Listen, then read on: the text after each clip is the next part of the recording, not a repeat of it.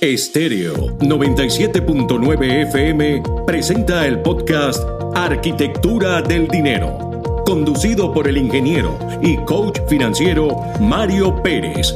Arquitectura del Dinero, cápsulas informativas sobre finanzas para emprendedores y pequeños empresarios que te conectan con el por qué y para qué creaste tu empresa. Un recorrido por el fascinante mundo del emprendimiento, sus reglas y buenas prácticas financieras.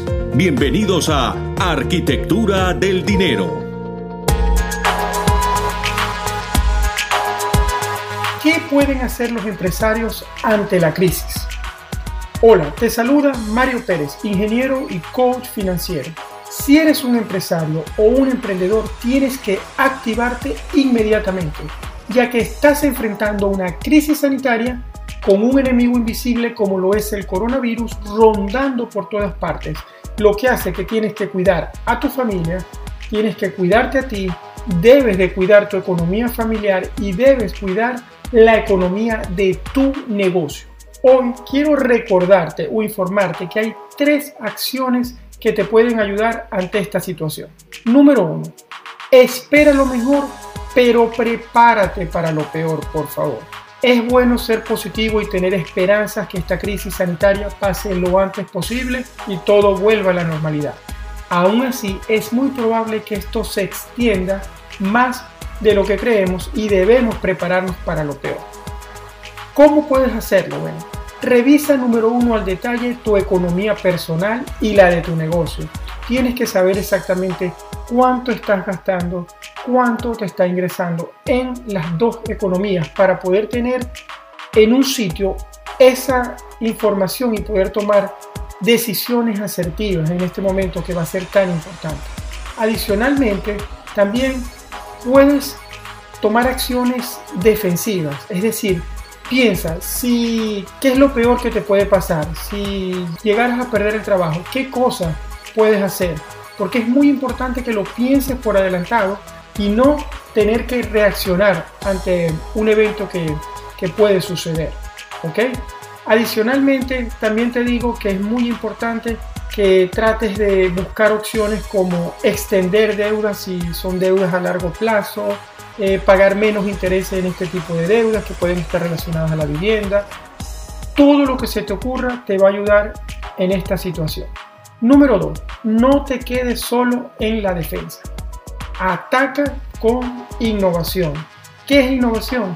Bueno, innovación no solamente es crear, es crear cosas nuevas, también es ver cómo hacer algunas cosas que normalmente estabas haciendo de mejor forma. Eso lo puedes aplicar a tu empresa, al servicio que tú ofrezcas. Tienes que ser muy creativo en estos momentos, tienes que desarrollar esa creatividad.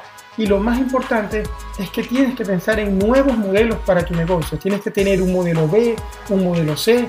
Tienes que enfocarte en esas cosas. Número 3.